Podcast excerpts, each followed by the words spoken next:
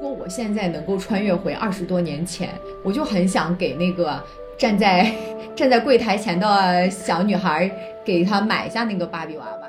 是要你等待吗？是要你压制吗？还是要你看清楚那个未来的那个更长远的价值到底是不是你心之所向呢？大家都在鼓吹那个更有价值、更美好的结果，但是没有人告诉你，你在实现这个美好结果的这个延迟过程中的那每一瞬间是怎么度些事情错过的程度，以至于我们都无法再次在很多年后意识到它。那可想当初，我们曾经是如此的冷漠它，如此的忽视它，如此的未曾正视它的感受。你那个时候的需求错过了，你就永远错过了弥补它的。对，及时采撷你的花朵嘛。嗯，那你要去追求真正的属于你的那个花朵。如果你所追求的那个最终的快乐是由无数个痛苦的瞬间构成，那你这个那一瞬间的快乐真的那么有意义，那么有价值吗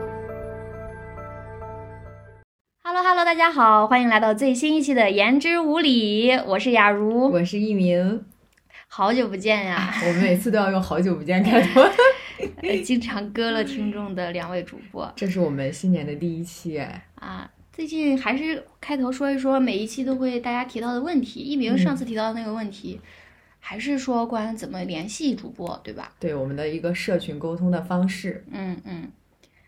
就是大家可以看到，在群公告中，就是有我们放上去的社群讨论的二维码。我就是会定期呢更新这个二维码，也就欢迎大家在新的一年里加入这个社群，跟我们多多沟通。那我们也希望在今年呢，能在呃微信群里跟大家多进行一些关于选题。的交流，嗯，我们的微信群里面已经有好多听众朋友们啦，而且不知道大家还有没有听上次的新年特辑，我们也有很多听众朋友参与了这期节目的录制，对，所以大家要多多进群加入我们，之后咱们的节目录制我们也可以多参与。是的，好，那我们就开始本期的节目，本期节目的主题是最近相信很多人。都可能或多或少听说过的一个词，嗯，其实我也是这两年才听到过这个词，就还比较火的啊，在这个社会学、传播学领域都会经常被提到。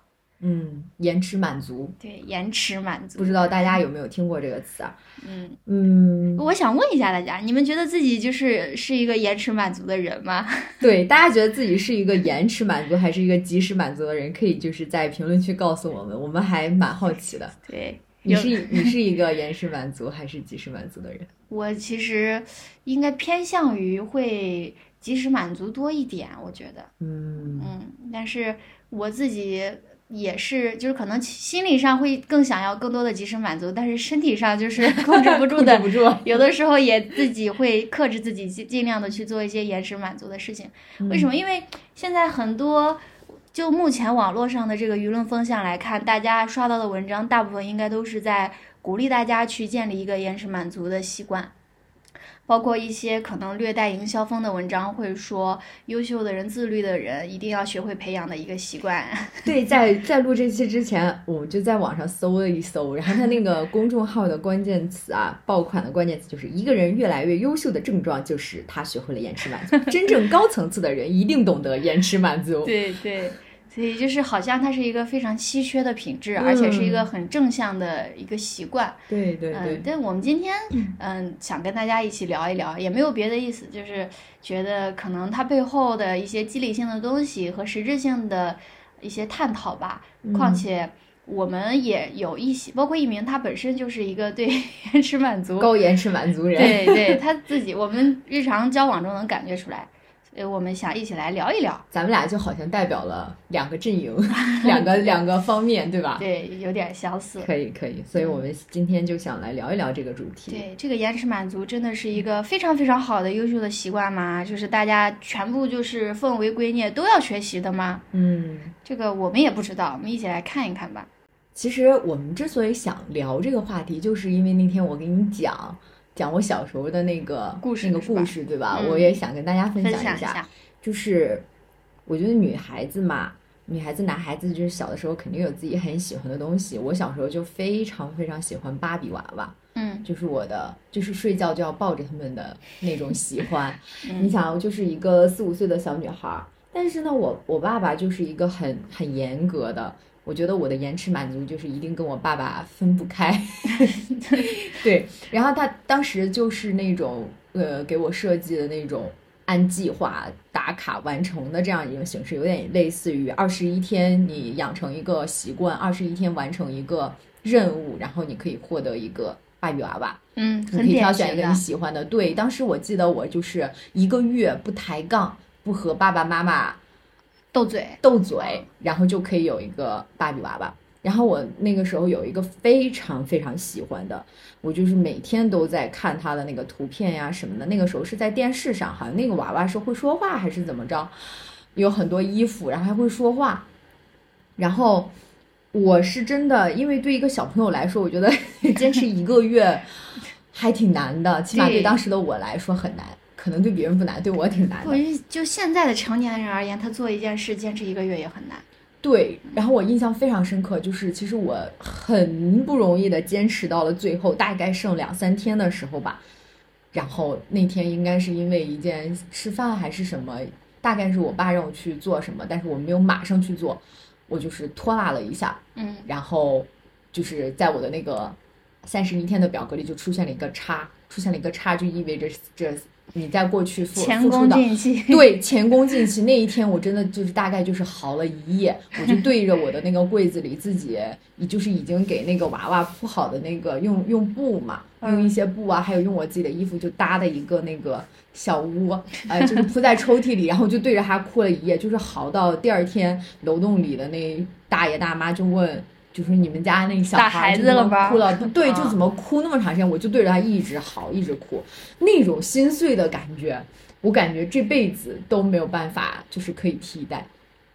就时至今日，我 想起来，我现在想起来依然很心碎，就是对那个娃娃的那个渴望，和知道我，就是我感觉我好像永远失去他了，因为我感觉我已经竭尽全力坚持到了这个时候，我觉得我已经超超不过这个这个时间了，我已经尽了所有的努力，但是还是没有办法得到，很难过，很难过，很难过。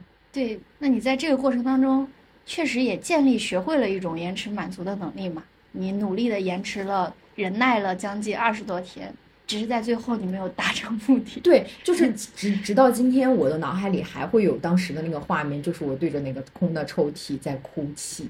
哇，我我现在到商场里就是逛街干嘛，我看到那个小孩子站在那个芭比娃娃的那个货台前，然后我就能想象出当时我就是睁着眼睛、眨着眼睛，就是眼睛里含着泪水看着那个娃娃，然后得不到。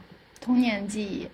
但那那其实就这一件事可以看出来，嗯，在漫长的这个童年的过程当中，父母的教育其实是比较倾向于让你去学会用这样子的方式对，去获得想要的东西嘛。因为我记得当时我爸爸、我妈妈跟我说的就是，你以后可以买很多个芭比娃娃。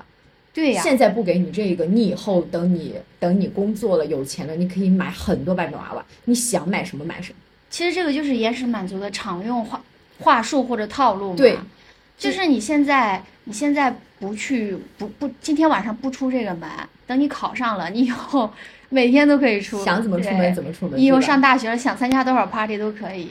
对，你说现在我确实，我可以我可以每天给自己买个娃，我可以买一百个、一千个娃娃，嗯，但是这个获得芭比娃娃所带给我的快乐和满足，已经永远的失去了它的时效性，它就永远在我的记忆的长河里 永存了。，而且那种就是那种快乐跟当时的那个时间点所准备，以及就是你精心准备、精心期待。嗯以及精心的付出了一定的实践，嗯最后想要回收获的那种回报感是不一样的。对，所以我就说，好像未来我买什么所获得的快乐都没有办法替代当时如果能获得那个娃娃带给我的那种很纯粹的快乐和满足。对，其实你这个故事就以小窥大嘛，嗯嗯，感觉大家通过这个很简单的故事当中，其实能感受到很多关于延时满足的一些它的一些关于概念也好，或者它的一些特征也好，都能从你这个故事当中体现出来。是的，我也是，就是现在这两年看到延迟满足这个概念定义火起来之后，然后就惊觉哦，原来我小时候就是这样一个，对延，迟满足的人啊。而且你 你应该从小经过就是父母的这种呃这种培养，你可能在长大以后，在应对一些想要的欲望或者什么的时候，你都会下意识的也是给自己设立目标，然后忍耐，然后达成目标。嗯，虽然你这一路肯定走得很顺嘛，我们老老实实的学习，老老实实的找工作。但是这个过程当中，你会发现，你靠着延时目延时满足，可能获得了一些东西，但同时你也一定失去了一些东西。对，其实这就是咱们想要今天去对，就是我们想跟大家去探讨，我们失去了什么，或者我们通过延时满足去获得的这份同时，它值得去去对应弥补我们所失去的那部分东西吗？对，或者就是说延迟满足，它真的是百利而无一害吗？对，这个很很经典。我们来说延时满足，刚刚也提到了这个延时满足的，呃，想要去探究延时满足的一些概念呐、基本内涵、特征呐等等。其实延时满足这个最开始，呃，为什么你会讲你的这个家庭教育故事？因为延时满足是在国外很早出现，心理学方面更多也会运用在家庭教育方面。你们现在除了刷到一些营销号讨论这个，比如说成功学、励志类的心灵鸡汤这种。风格的文章以外，很多关于社会学还有这个教育学领域也都在关注延迟满足。很多家长可能不懂这个名词，但是他会下意识的把这种方式，就是教导小孩克制自己的欲望、压抑自己的欲望，然后是对视作一种自律的方式去辅助小孩成长。对对对，其实这这在背后它也是跟延迟满足的这种逻辑是相似的。所以其实一开始延迟满足可能在社会社会学科领域，它还是有专门的一些很多论文都去探讨的。对对，我们来解释一下延迟满足的基本概念，我们就可以看出来。嗯，我们其实专门去看了一下它的定义啊，我我捡一个核心来跟大家说，就是它的核心其实就是讲说你甘愿为了更有价值的一个长远的结果而放弃及时满足的这么一种抉择取向。嗯，就是为了更更有价值的结果而放弃当下的一个及时满足。但是它后面有一句补充说明，就是说延迟满足并不是指。延长等待时间以及压制欲望，我觉得他这句解释就很很妙啊。对，而且它本身，你你说的这里面核心点，一个是，呃，更有价值的事情，而去压制当下的及时反馈，它其实是没有褒贬和倾向的。对，它是一个很客观的一种，相当于是一种思维的路径或者思维方式，它不存在着说你压压制了自己的这个欲望或者是怎么样，你就一定能够。带来更好的价值目标，对吧？对。然后你里里他他后面也补充到了，他不等于去压制欲，不等于去等待，也不等于去压制自己的欲望。对，这这两个词其实是核心，等待和压制。所以大家去看这个事情的时候，你你我们固然知道你你目前去做一些延迟满足的事情可能会收获什么。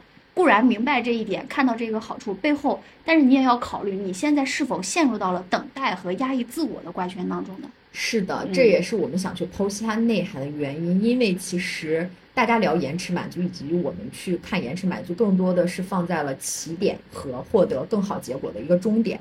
我们想让大家着眼于在整个延迟的这个过程中，我们到底会经历什么？嗯，就像现在网上很多人都去。讨论或者去追求，强调要学会延迟满足。那让老板对员工说：“你要学会延迟满足，你要现在学会老老实实的工作，踏踏实实的克制自己的那份欲望。要你，你只要脚踏实地、勤勤恳恳，你学会延迟满足，长期主义必将会带来更好的利益。”这套话术背后。不需要我在这里跟大家解释吧？那肯定就有人能够意识到这背后是有问题的嘛。嗯，他好像 合理性掩盖了一些东西。对，对他好，这肯定是有问题的嘛？怎么叫脚踏实地？那个什么？那你你的这份长期主义带来的努力背后，谁知道有没有回报呢？你现在在告诉我要我去学会延迟满足，那怎么可能呢？那不行啊！我就要晋升，我就要高工资，这这个道理大家是能看得懂的吧？对，所以其实我们想讨论的第一个。点就是这个长期主义，这个长期，也就是你延迟的这个过程，你怎么知道这个延迟会延迟多久呢？对，这个很重要，对吧？我们每个人都不知道，我到底要延迟多久才能获得那个我渴望的更有价值的长远结果？就像我们很多人在在这个学校的时候，就是说。呃，高中很辛苦，然后你到了大学就好了。嗯，你到了大学，你辛苦，你你你感觉你放松了吗？没有，我感觉现在大学生也很辛苦啊。对对对，以前高中的对，以前高中是为成绩和分数，现在大学就是为绩点嘛，全面发和排展名。你对，你要有科研，你要有论文，对你也要成绩好，对社会竞赛，对很夸张的。大学过得比狗还累，真的是这样子。然后大学累完之后，读了研究生更惨。你读了研究生之后找工作好像也很辛苦。对你工作之后，你还要想升职加薪，就是你好像永远有更有价值。什么是更有价值？这个好像是一个无穷的点。对，就是你如果我们现在是在讨论一个所谓的合理化的优秀的人生模板，这个时候它的这个长期就被无限拉长。从我们有正确的对人生未来目标有一个清晰的认知起，可能是小学，可能是初中那一刻开始起，我们就被放在了一个无限的长期人生主义的一个呃跑道上哈，没有尽头。你以为大学，你以为研究生不是？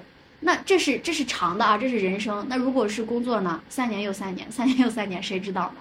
对，就是这个长期这个时间长度，我们是无法度量的。嗯，而我们说延迟满足，正是因为它这个过程足够长，在这个过程中，我们有一个很大的问题，就是因为你是一个要追求延迟满足的人，所以你感受到的和你想要的永远处于一个错位的状态，是不匹配的。对，这就是为什么很多人都去讨论说，啊、我把这个延延迟满足还是。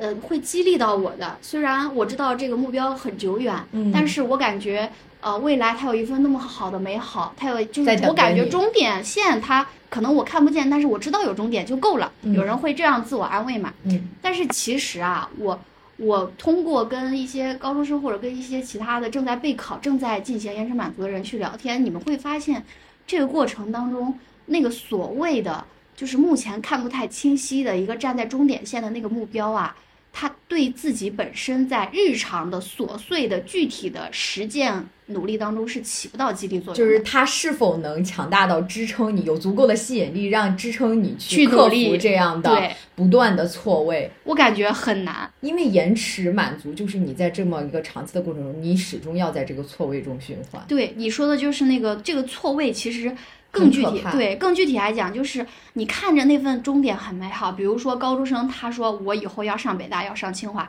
嗯他他的目标是上北大上清华，那么很美好。嗯，他他在他认知当中终点线有多美好，但是他放眼而看，他现在是什么情况？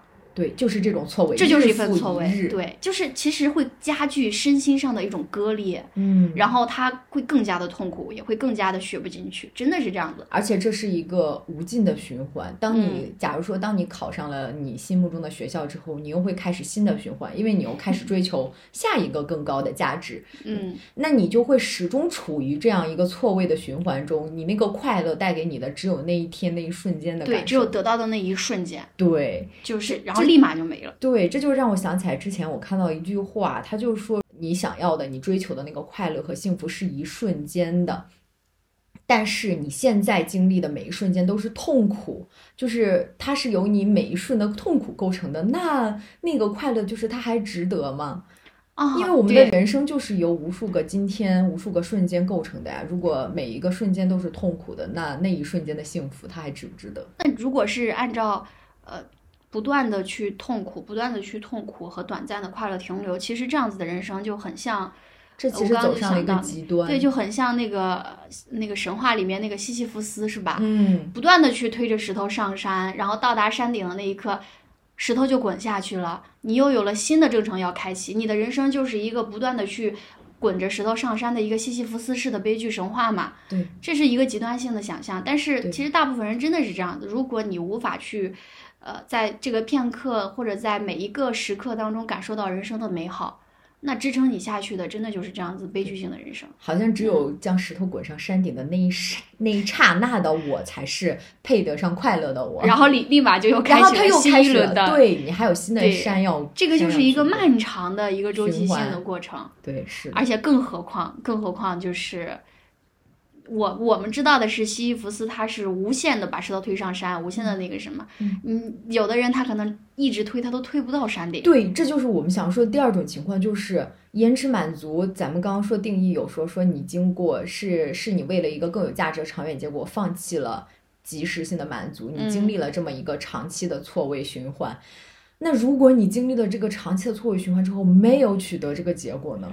就很可怕。是的，这很很可怕很很让人难过。尤其是很多人的精神崩溃就在这一瞬间。对、嗯我没有得到那一瞬间的快乐，我甚至连那一瞬间的快乐都没有。那那你的人生就是被绑架绑在了一个不死不休的永动机上面，一直在品尝悲伤和痛对苦。，那个时候你已经让自己形成了这么一种循环、错位循环的这样一种思维模式、行为模式，那就很难获得快乐。对，而且你在这段漫长的长期压抑的痛苦当中有多久，有多痛，那你最后没有得到目标的那一瞬间，你的崩溃程度就有多大。也就更难走出来这个自我批评的漩涡。这也就可以解释为什么很多呃，可能尤其是一些青少年呐、包括儿童啊，心理方面出现问题，其实都是从这方面是的，是的，这就是很嗯需要关注的，就是大家都在鼓吹那个更有价值、更美好的结果，但是没有人告诉你你在实现这个美好结果的这个延迟过程中的那每一瞬间是怎么度过的。对，而且其实我们为什么要提这个东西，是因为大家好像把这个东西想当然的跟自律和成功和奋斗和励志挂钩起来了，其实未见的，对，未见的。片面化了。对，你想让你去延迟满足的人，那些老板们，让你去延迟满足的，你其实你延迟满足了，但是他满足了，你知道吗？他及时满足了。那其实是一种偷换概念，我对觉得这些跟自律并不并不直接挂钩不。是说只有这样你才能自律。对，真的是这样子。你你不是说你你把压抑自己的欲望进行等待，漫长的等待，这个才叫真正的去，呃，做一个励志自律的什么管得住自己的人，不嗯是失败的人生等等。No No No，没有这样子的说法。好像我就应该放弃所有的及时满足，我才能够拥有那个延迟满足的结对，果。人生是一个很复杂的课题，它不存在着一个独断性的论断。嗯，嗯、我们不能去单一的听信网络上的这种所谓的去做什么什么样的啊、压抑怎么怎样压抑自己的欲望等等。当然啊、呃它是一种可以参考的思维路径嘛，嗯我们可以去做。嗯这是。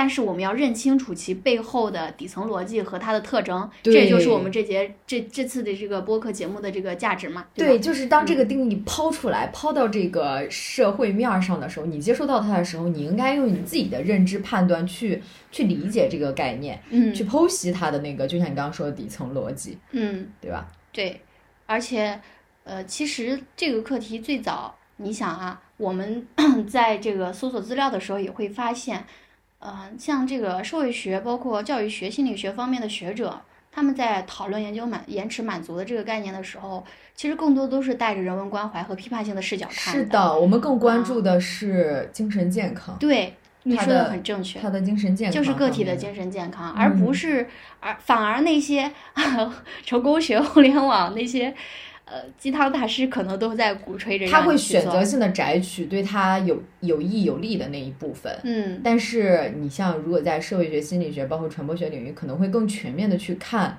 去看这个延迟满足，包括这个延迟满足的过程中，你到底获得了什么？它对你的自我成长到底有什么有利的、不利的地方？对又或者说可能不利的地方？对，它可能我们前面已经提到了，它可能不利的地方，你知道，一个是错位，一个是最后呃如果没有实现的话，对对对。这这会带来什么样的后果，我们已经知道。对，这个其实都是在这个延迟的长期的等待过程中可能会触发的一些。对，那其实嗯还有还有第二个方面，其实就是因为刚刚咱们不是说了嘛，延迟满足的概念核心其实就是它的那个后面那个题型很重要，就是等待和压制。嗯，那其实另一个关键词就是压制，压抑这刚刚也个欲望有提到，对吧？就是，嗯，我我发现有的人，呃，我们经常会说一个能忍的人能成大事儿，是吧？是这样子，忍好像是这样子的。就就嗯我们不加评判嘛，不加评判。但是一个过度压抑自己欲望的人，我不知道他会不会成功啊，但是我知道他会失去很多东西。对，嗯，而其实他的这个，我们从这个个体的心灵健康和一个健全的人格发展上来讲，过度的压抑自己的欲望，未见得是一件好事。嗯，因为我觉得真的在现实生活中，你能遇到那个他很适时的去表达欲望、压制欲望这样的人，真的很少见。我也觉得，其实就像你说的，如果他能适时的表达欲望，嗯、如果就是他过度的压抑自己的欲望的话，其实是不是代表有有没有可能他也没有办法很好的表达欲望和表达爱呀。对，因为我们说延迟满足，你在这个长期的错位过程中，你就会习惯性的压抑，因为它意味着你要放弃及时满足。那你放弃及时满足，肯定是要放弃你现在的欲望。嗯，那你怎么才能说服你自己放弃现在的欲望和需求？你肯定要告诉自己，它是错的，它是不合理的，它是目光短浅的。我要为了那个长远的结果去努力，那就意味着它很这这很有可能就会把你当下一些合理的需求你也给它泯灭掉了。对。你合理的诉求也没有得到表达，而且你在这个过程当中，你当下的一些东西，它可能有意义的一些东西也会被你给忽略掉。对，因为你最短平快的方法就是抹的抹掉一切，嗯，对吧？就是你提到的，是的，所以所以就是会习惯性压抑，那习惯性压抑既会泯灭合理的诉求，也会使你越来越难。表达诉求，如果你长期处在这个延迟的过程中，那就像你说的，那表达诉求和爱是很难的。你这样说，我就觉得我们很多时候，呃，思维模式会变得很单向。如果我当下要做这个事情，我就要全力以赴的去做这个事情。对，他就那其实人生它呃并不是一个单箭头的嘛，你此刻发生的事情伴随而来的也有很多其他的事情，可能是繁杂的。对，也可能是你未曾察觉的，需要你去留心的事情。对，因为我感觉啊，我感觉在我们的这个呃成长环境中，都是那种口号式的行动逻辑，就是你努力你就能成功，好像成功就是就能努力就行了。嗯。但是其实有很多别的别的路，就不是只有这一条路。对。就像我们说延迟满足也是一样，很容易，因为这是最短平快的方法，我只要喊一句口号，你就能马上 get 到我的意思。我就告诉你。你延迟满足，你就奔着那个目标，你灭掉你现在就是放弃你现在所有的那种享乐呀、什么的开心呀、及时的这种需求和欲望，你就能获得那个更有价值的结果。但是其实不是这样的，不是这样子的。人在现阶段，嗯，伴随你而来的事情是蜂拥而至的。你如果只是盯住于那一件事情，而且只觉得我把这件事情，呃。focus 上面，然后它就能达到我所想要的那个东西。嗯，其实是会放弃掉很多其他的东西，而且也未见得真的就通过 focus 它就它就成了嘛。对对。就像就有的人他现在比如说状态不佳，他想要辞职。嗯。呃，然后如果你还要告诉他说，你你现在需要做的是啊。再脚踏实地，再努力一点，再观察一下这个环境，然后可能你真正想要收获的那份东西还没来，你在公司再慢慢的等待，再熬，再压抑一下，你就是太浮躁了。年轻人嘛，嗯如果你是以这样子的说法去不断的讲给他听，那你觉得他他当下他他的人生或者他的目光聚焦在哪儿了呢？就是意思其实就是在这个延迟的过程中有一些及时。及时满足的这个需求的出现，它其实是一个小提示。对我，他有的时候他他可能是一种标志。对，就就像前两天有个人，他就跟我说他想考研，因为他想辞职了嘛。嗯。想辞职去考研，然后他妈就是一直在跟他讲说，妈妈就说，其实你现在这个工作就是很好，嗯，也也很不错，很难再找到这么合适的。就你现在他是一个本科生嘛，嗯嗯。就是还说你现在其实应该做的是什么？就是控制一下自己的脾气，然后先忍一忍，即使那个环境不太喜欢或者什么什么的。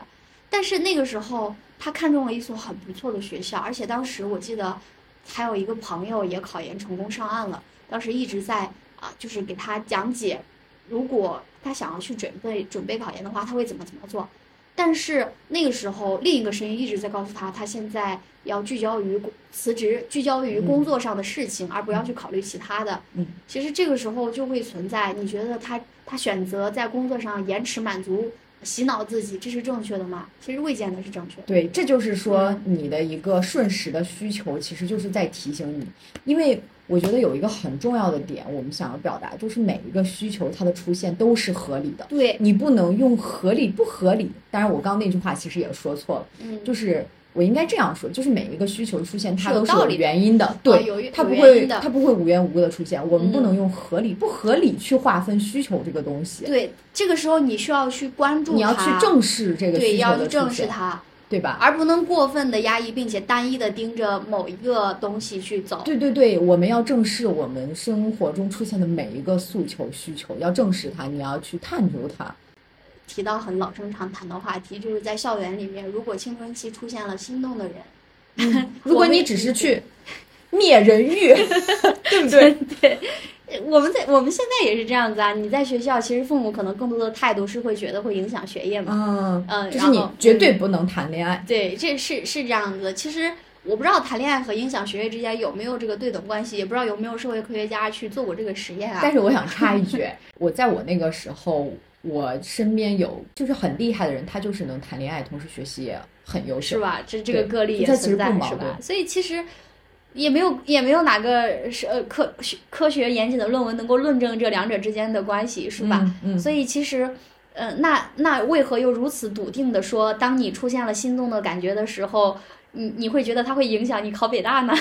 对，就是当你有这个需求的萌芽诞生的时候，不是要一昧的直接去泯灭掉、扼杀掉它，而是要合理的引导、疏导它。嗯，这个是更重要的。对我们不是也当然不是鼓吹这个谈恋爱什么的，而是说要去疏导它，而不是扼杀它。对，为什么？因为。其实我们现在也已经离开校园了嘛，有的时候去讨论起这个校园恋情的时候，也会难免的会有一分淡淡的遗憾，也会遗憾。我觉得你其实，在年少时也遇到过一些非常珍贵的人，嗯，也遇到一些就是很惊艳你的，就是此后很多年都会惊艳你那些人，但是。但是错过了就是错过了，对对对 对，题外话，很可惜嘛。其实也不算特别题外，错过了就是错过了嘛，就是无非是你当时对，其实就是咱们想表达的，你你那个时候的需求错过了，你就永远错过了弥补它的可能。对你就算今后你你人家总会说你可能会遇上更好的，是，呃，你你你不管是从什么客观条件上，还是什么层次的哪个维度的更好的，但是你永远弥补不了那个时候。年少的那个时候，当下那个环境当中，他所产生的那种心动的美好的缺漏，是的，就像那个时候之前奇葩说上面詹青云说的那段话吧，我具体已经不记得他们是那个辩题是什么，但我大致记得是说什么要用多少个秋天，要用多少个什么才能来去弥补我们当时错过的那些美好嘛。很多你错过的瞬间，好像只有很久之后你才意识到你错过了，失去了什么。对，这可能也是我们的感受。前两天我们还讨论说，你知道，有的时候，我我觉得我们两个如果从小就是一直都还是比较能忍，一直走到现在，呃，今天是讨论到这个话题了，惊觉哇，原来我错过了。你知道，如果有些东西我们没有讨论过，没有没有讨论到，你可能都不知道自己曾经错过了这些东西，嗯，那才更可惜呢。对。这这这个就是，那你想想，就是有些事情错过的程度，以至于我们都无法再次在很多年后意识到它。那可想当初，我们曾经是如此的冷漠它，如此的忽视它，如此的未曾正视它的感受，以至于在未来发展当中，在这一个层面或者是这个维度上面，我们的情感其实是有缺漏的。对，就失去的是很宝贵的瞬间，而那个需求没有被满足，就是永远不会被满足。你失去了，就是永远失去了。对我其实一直也是秉持着一个人，他就是他的经历嘛，这个经历不断的情感和经历不断的填充发展，走到了今天。你当时过去那块儿缺了，它就是缺了。对你未来怎么也弥补不了那个时间、那个节点、那个板块的人。而且他的那个那一块的缺失，一定会在后来某一个时期提醒你他缺失了。他会以各种各样的方式来告诉你，让你意识到他的缺失的带给你的影响。对，就是你说的，就是影响。它未未来是会作用于你的某些层面的。对对。就像，呃，其实很直白的，如果一个人他在学校当中，他未曾去很好的享受校园时光和校园人际、社交、社团，嗯。其实走向社会以后，这些地方的缺憾也可能会作用于他应对呃公司公司上同事上的社交。对他会发现他会很难进行社会交往。对，这个是很它是一环扣一环的一个循环。对，所以就是说，我们在这个延迟的过程中是很有可能走向习惯性压抑和压制，以至于你没有办法合理的表达自己的诉求，你泯灭掉自己的一些合理的诉求。为啥这个很重要呢？我觉得除了刚刚说的，就是每一个需求它的产生，它的背后一定有原因，一定在提醒着你什么。还有一个就是，我觉得就是刚刚说的表达需求，就是人你只有去表达自己的需求，你才能跟别人建立连接，嗯，才能跟身边的人建立连接，你才能得到回馈，然后你们俩之间才能有互动。你才会感受到你是作为一个社会人存在，你才能跟这个社会产生连接，而不是你自己一个人闷着头，然后泯灭掉了所有的欲望，我就一条道跑到黑，就奔着我的那个所谓的更有价值的结果。那它真的是一个更有价值的结果吗？嗯，而且它也活成了很孤零零的存在啊，这样子。对呀、啊，而且我我还想到就是，嗯，我当下社会上有一个大家会比较困扰的地方，就是因为我们被很多要求和说教强调着我们要压抑自己，然后一路前行，但是等到了某个时间节点以后。就那一瞬间，咔的一声，他就又要求你完全释放，所有的枷锁都断对他又开始断了，让你释放。就像你从小学不让你谈恋爱，然后上了大学，然后你闷头考研找好工作，然后等你毕业的那一瞬间，你好，现在要立马结婚生孩子。对，就让我想到之前看到一个笑话，就是说，好像就是在高考高考结束的第二天，就好像你需要领领一个就是男朋友或者女朋友回家，对，如果你没考就是上大学，走出考场的那种感觉。就就是这样子。你你你从小到大，你你你家长一直在。通过延时满足，通过压抑他的欲望去说教他，让他培养成了现在这样一个人。然后走到社会的某一个节点以后，你又瞬间释放，让他快速的去适应这样子的一个新的社会模式。那如何如何去适应得了呢？你这突然让我想到了一个新的点，嗯，就是刚刚我们在讨论的是在延迟满足过程中，首先是延迟这个长时间这个等待，还有一个就是压制，你在这个等待过程中可能会有压制。但我想到了一个新的点，就是所谓的这个更有价值。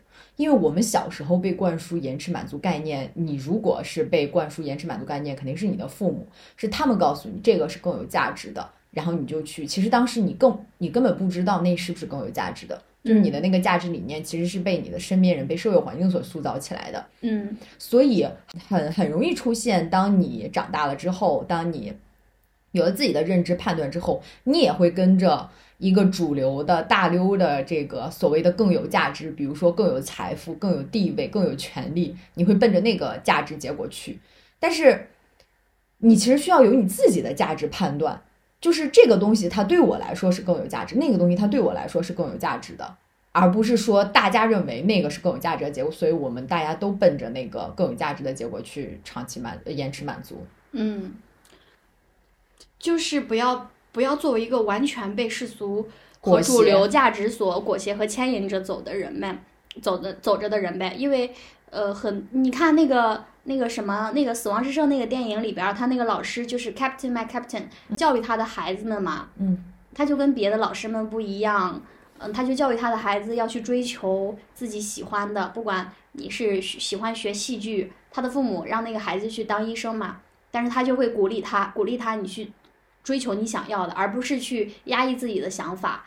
然后你想去演戏剧你就去演，然后里面包括有的孩子他可能是呃是呃这个 LGBT 人群，他也会就是很好的去疏导他。最后他那里那里面不是很经典的名言叫做“及时采撷你的花朵”嘛？嗯，那个不是被后来很多人都当做这个箴言。其实，呃，很多人可能就是会单纯的觉得人生嘛，你就要及时享受。其实你你仔细一想，它背后除了说让你及时享受以以外，它也释放了一个更好的一个讯号，就是你要去追求真正的属于你的那个花朵。对，我觉得如果你是奔着你自己想要的、属于你自己的花朵在进行延迟满足的时候，你其实很大可能不会进入一个那个很错位，对，很错位嗯的、很痛苦的错位，以及很难过的、很痛苦的压制欲望。我觉得是不太容易走进这样一个极端的。你要找准自己正确的价值方向，那确实是。对，所以这嗯也是我们现在去剖析延迟满足这个内涵，然后希望大家能有自己的这个认知判断，建立自己的这个价值体系，然后去进行延迟满足，你就不会陷入前面的说的误区。对，就像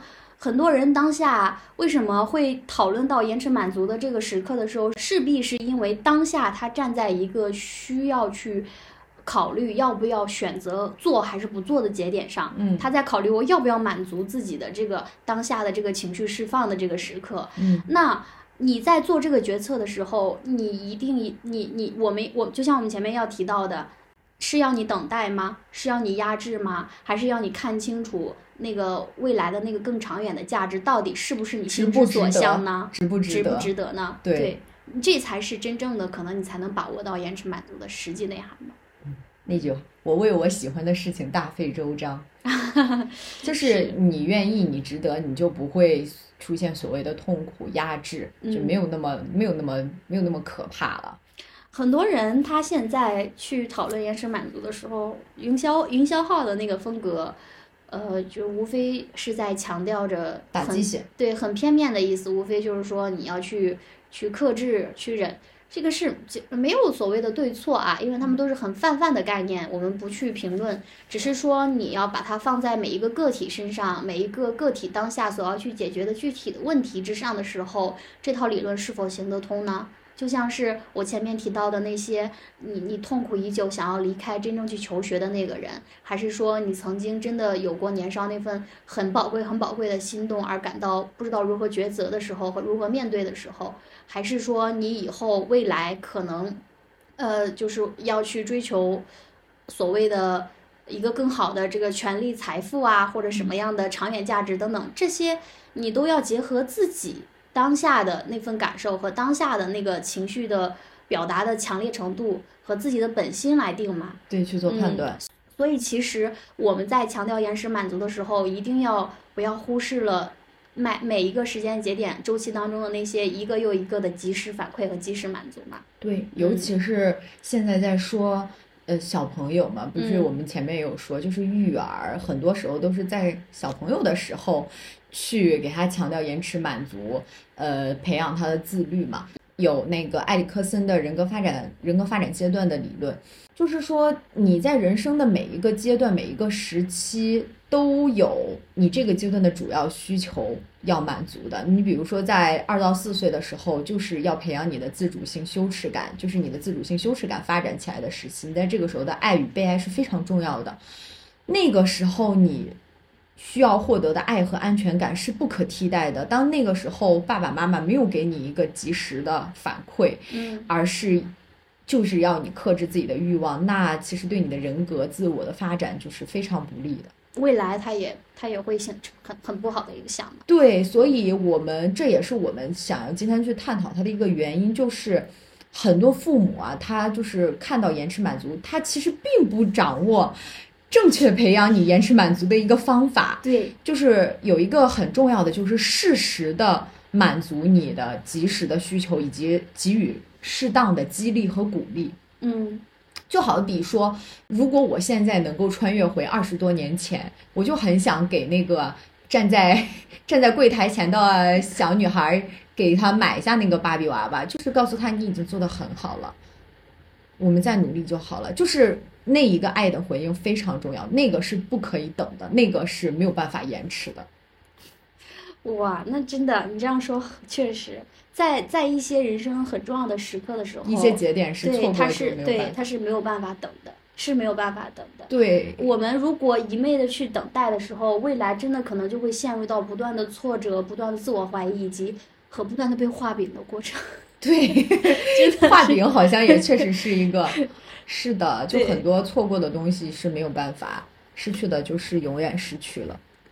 所以，所以其实我们今天说延迟满足的时候，还强调了大家也要去享受当下的那个及时反馈，要关注自己当下，正视自己当下的那些需求嘛，合理的需求。对，并且要要学会，你你只有正视它了，你去了解它了，认识它了，你可能才会掌握了去表达它。而只有表达它了，你才才有可能像前面提到的，更多的去建立连接嘛。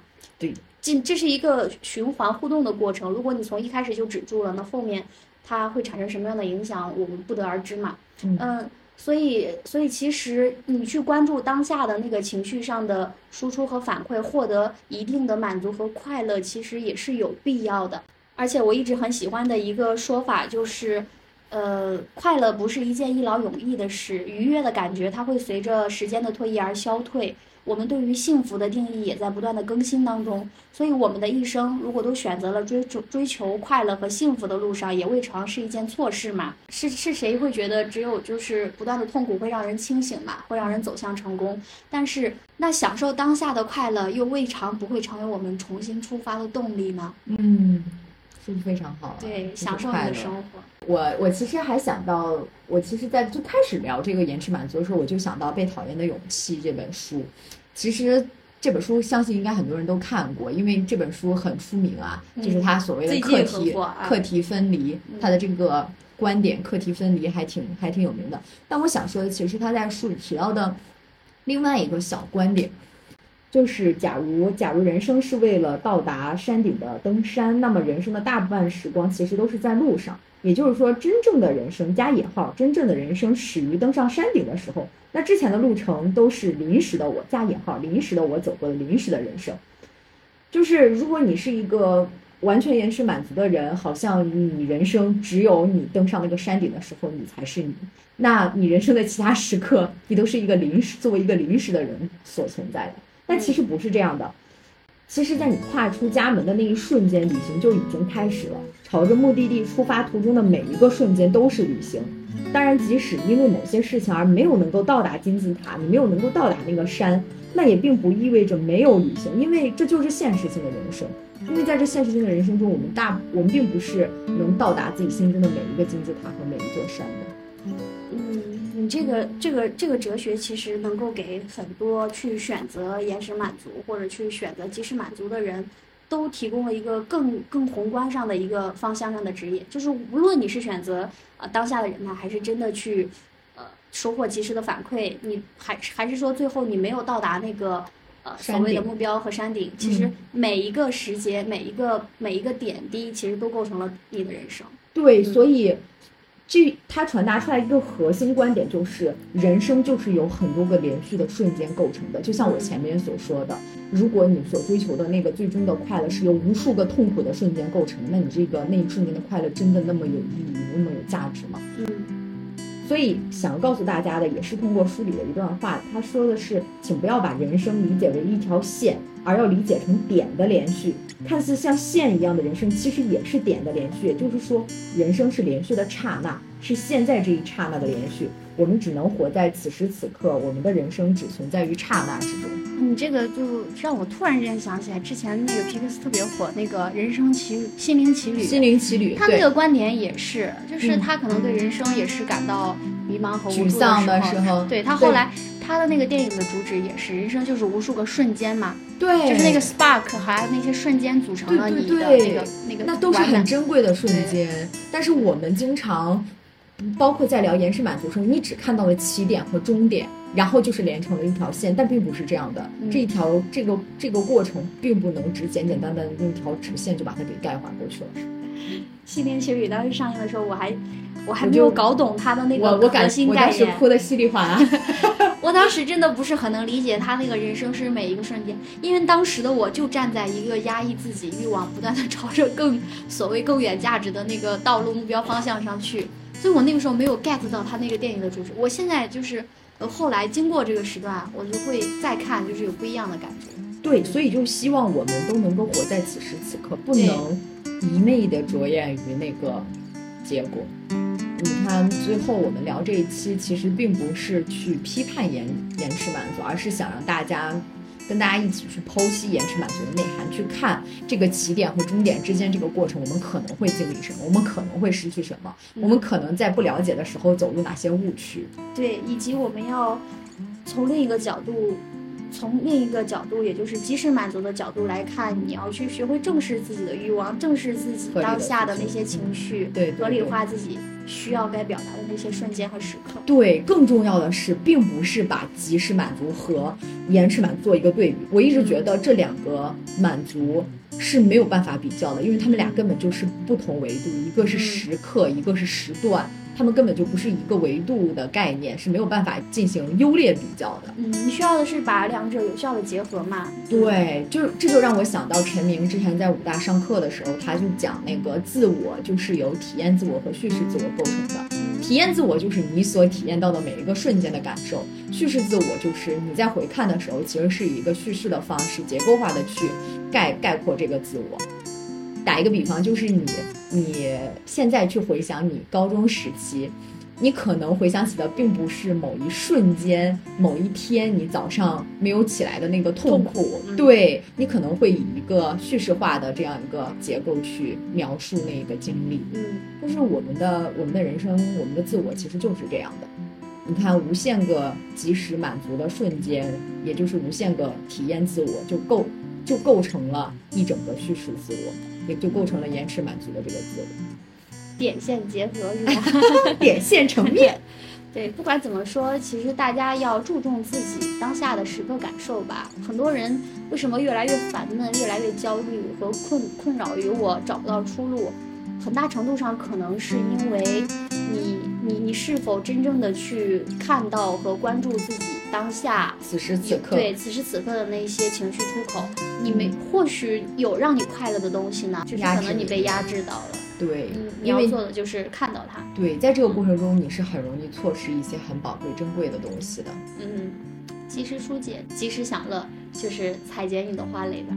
好的，那么本期节目就到这里，我是雅茹，我是一鸣，我们下期再见，拜拜拜拜。